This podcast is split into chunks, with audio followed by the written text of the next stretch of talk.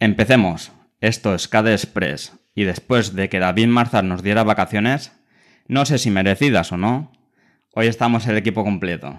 Hola David, hola Bryce, ¿cómo estáis? Buenas José, buenas a todo el mundo. Buenas a todo el mundo, ¿qué tal? Bien, bien, hemos descansado Bryce eh, y yo. Eh, David se ha pegado una panzada de, de mes de agosto también grabando. Muchas gracias David por quedarte. He estado bien acompañado, pero se he echado de menos. Te has quedado a los mandos de, de los timones. Sí, explorando la comunidad. Eso está muy bien. ¿Qué tal, Bryce? ¿Cómo has estado? Muy bien, muy bien. He estado descansando un poquito, desconectando de los medios digitales, internet y todo eso, que hace falta de vez en cuando.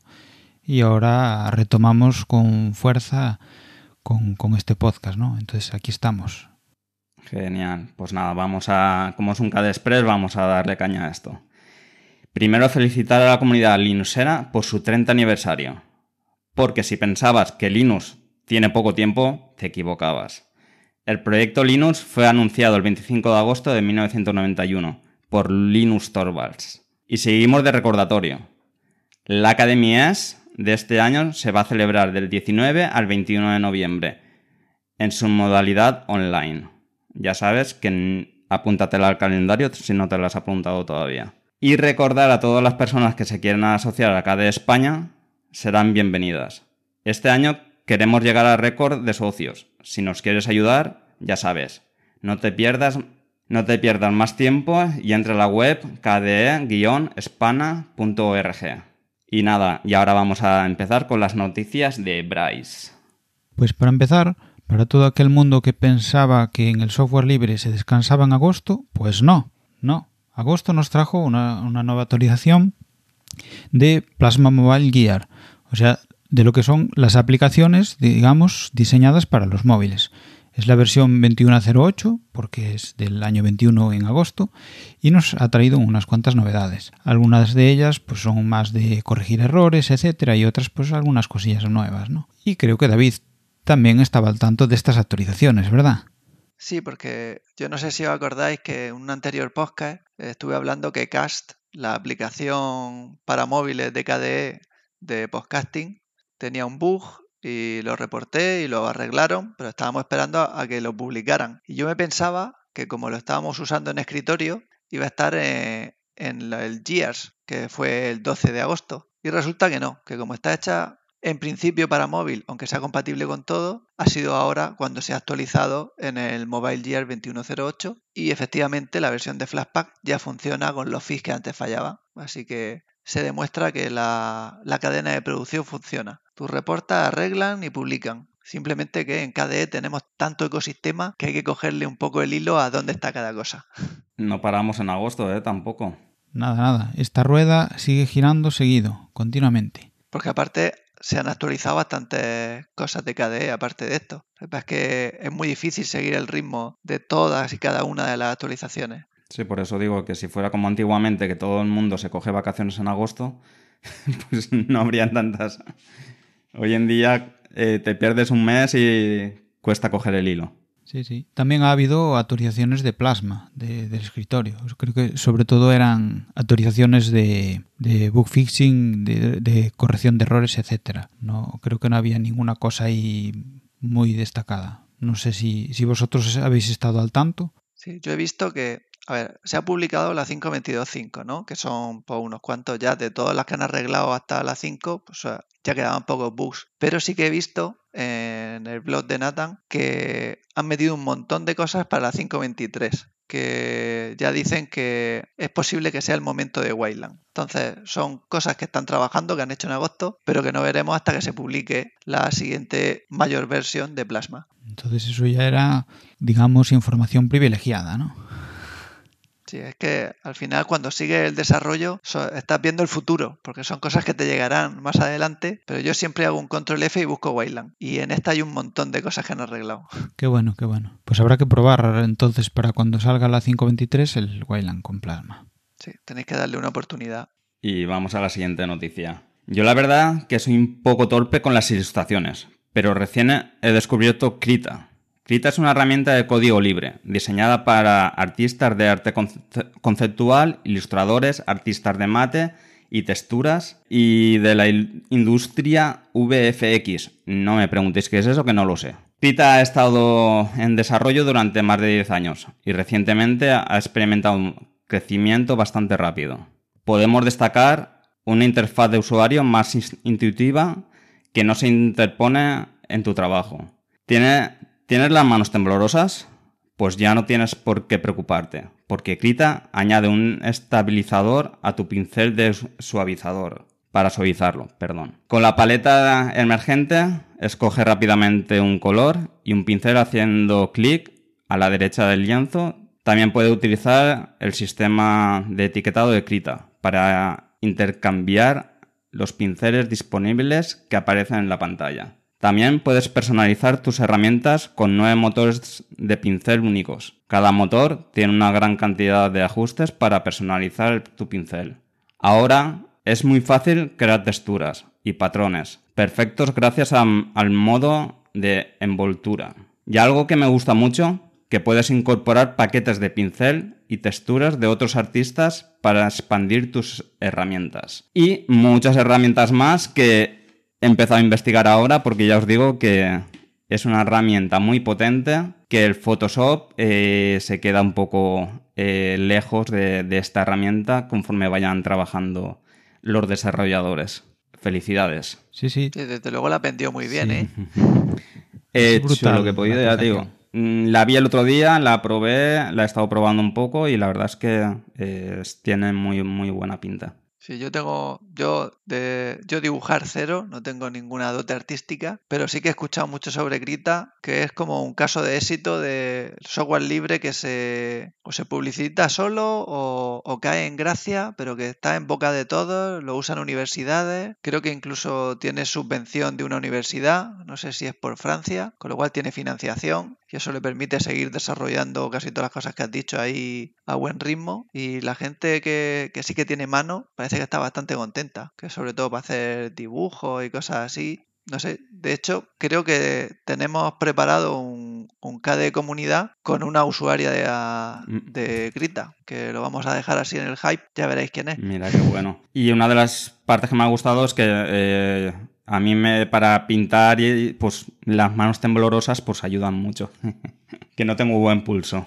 Sí, sí, esa es una, una característica, una, una funcionalidad muy buena, la verdad, porque al final quieras que no, cuando estás ahí pintando y si estás con el lápiz en, un papel físico, pues bueno, borras sin tal, pero la verdad es que con el ordenador, aunque lo hagas con un lápiz, una tableta o lo hagas con un ratón, si tú tienes esa posibilidad de que te vaya él guiando, ¿no? Yo él pensaba igual que estabas haciendo una curva y te, mm, se te movió un poco y él intuye por la traza por la que ibas a hacer, eso es muy bueno cuando estés dibujando, la verdad, muy bueno y lo bueno es que se puede compartir dentro de la misma aplicación entre los diferentes usuarios, que eso es una de las partes también que me gusta mucho, el poder compartir pinceles y, lápices. Sí, claro, porque tú inventas uno porque estás haciendo una ilustración con un entramado ahí raro, distinto, lo que sea, y está bien poder compartirlo, eso está claro, sí, sí, pues muy bueno. Al final es la esencia del software libre. Sí, sí. Y nada, esa era mi noticia de para hoy. Vale, pues yo os voy a contar una que me alegra mucho, que es una cosa que yo soy muy follonero y esto no tiene nada que ver conmigo, pero lo han hecho los de KDE Internacional, que han abierto una cuenta y varios canales de PeerTube. Con lo cual ahora tenemos todos los vídeos disponibles que van subiendo eh, KDE Promo, ya sea los de Academy, que eso puede ser para algo en concreto, pero ya también están subiendo todos los vídeos de, de promo y de publicidad que están haciendo o de casos de uso, de ejemplos de funcionalidad nueva que meten en las aplicaciones.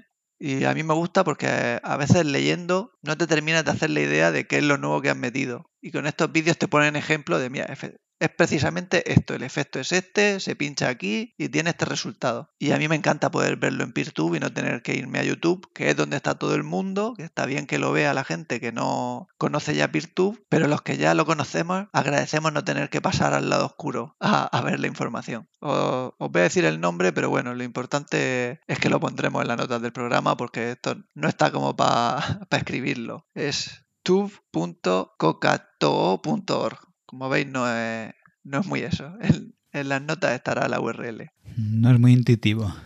Sí, mejor ponerlo en las notas. Bueno, y por lo que estoy viendo, tiene un montón de visitas. O sea que está yendo muy bien el canal. Pues hay, que, bien, pues- hay que la- darle más publicidad para que haya muchas más. Eso, hay que entrar, seguirlo, difundirlo por ahí y el boca a boca hace milagros, Y con suerte, a lo mejor cada España nos terminamos animando. ¿verdad? Pues estaría bien. Podremos subir ahí los, los videopodcasts que tenemos, que hay un montón, y ahí se pueden visitar sin entrar en, en YouTube. También se puede transmitir en live, en, en Peertube, David. Sí, se puede. También es una, una opción, ¿no? Para ahora, para el Academy, es también transmitir. Claro, justo en eso estaba pensando, porque yo creo que KDE Internacional lo ha puesto en marcha a raíz de la Academy Internacional. Lo mismo en KDE España nos animamos y lo ponemos en marcha a raíz del KDES. Es, es una opción para ahora, para darle, darle más publicidad, ¿no? Aparte de que sigamos publicando en YouTube, porque inevitablemente hay más gente. Obviamente hay que estar en todas las plataformas visibles para atraer un poco más, más de público, ¿no? Es lo que yo llamo predicar en el infierno. Hay que bajar hasta el infierno para rescatar. Sí, sí. Hay que mojar las manos y, y nada, hay que estar. Y creo que Bryce tenía alguna noticia Sí, más, ¿no? iba ahí eso, es nada, súper rápido. Que, pues bueno, eh, no sé si estabais al tanto, pero eh, debido al, al 25 aniversario de, de Plasma, pues eh, se, se, decidió hacer un, concurso de, de fondos de escritorio. Y pues la persona que, que ganó ese concurso de, de fondos de escritorio fue, fue Aaron con un diseño que se llama Patak y pues nada, que quien quiera eh, ver el, el fondo de escritorio, pues lo, lo tendrá disponible en, la, la URL en, en las notas del programa y si queréis verlo y ponerlo o usarlo para lo que queráis, pues eh, ahí está. Es un fondo que así con color azulito, tiene ahí unos triangulitos amarillos y bueno, es, es chulo. Para quien le guste tener un fondo de escritorio igual eh, nuevo y variarlo, etcétera, y no tener esos fondos de, escritorio de míticas de un campito y esas cosas, esto es así más un, diseño hecho tema, digamos, sintético, ¿no? Yo lo, yo lo etiquetaría así, ¿no? De, de ese estilo. A mí me gusta mucho que es muy fácil eh, en Plasma llenar una carpeta de fondos y decirle que te los vaya rotando. Sí, sí, yo lo tengo así. Yo tengo, yo tengo dos monitores. En uno tengo así fondos sintéticos y en otro tengo paisajes de, Irlanda que me gusta mucho y, y en cada uno tengo una cosa. Si me apetece echar un vistazo a un, a un fondo sintético así, me, me bajo todas las ventanas y me, me paro a mirar un rato ahí. Si me apetece ver un paisaje, miro para el otro lado.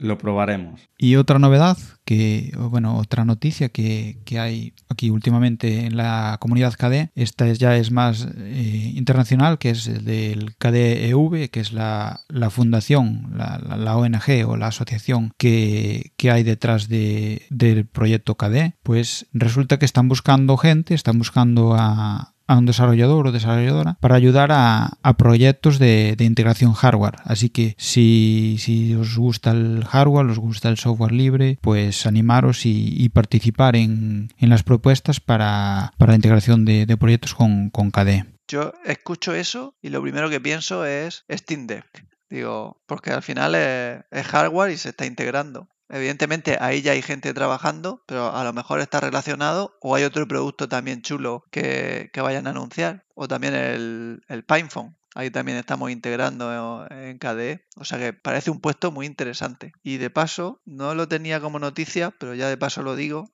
que es que he estado leyendo en Gaming on Linux y en otros, que no es noticia en sí porque te lo podías imaginar, pero el motivo por el que Steam eh, eligió Arch y dejó Debian era por la velocidad de actualizaciones de las aplicaciones que le permitía tener componentes más modernos. Claro. Y KDE, pues porque es muy manejable y eh, dentro de lo que cabe lo puede hacer a su medida y cuando llega el usuario, pues tiene una cosa más parecida a lo que está acostumbrado. Sí, sí, con lo que decías sobre, sobre las actualizaciones rápidas en, en Arch y etcétera, pues yo, yo flipo con la velocidad eh, a la que, que van todo, toda esa parte de, Proton y de todas estas partes de, de drivers eh, gráficos, etcétera, que hay un montón de, actualizaciones siempre, tienes que andar, bueno, pues como salen en, los, la paquetería AUR, salen eh, súper rápido y tienes que andar compilando y etcétera, y a veces tienes que andar buceando porque no te van siempre, te falta alguna biblioteca o alguna cosa por ahí más moderna y bueno, eh, trabajan mucho esa gente. Yo de hecho yo creo que lo que va a hacer Valve es más parecido a Manjaro que a Arch puro. Seguramente congele los repositorios y no, tenga ahí una consola con todos los días actualizaciones de paquetes.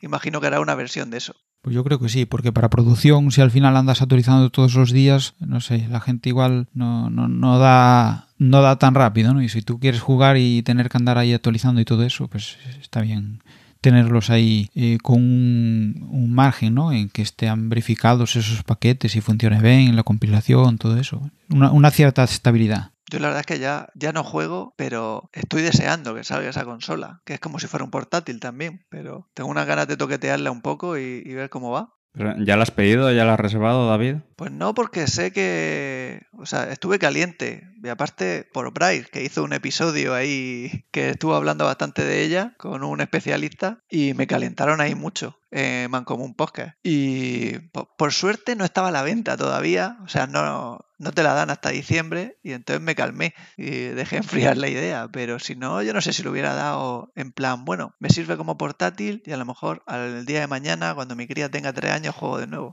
Yo también me calmé porque pensé más que nada en el divorcio de, la inversión.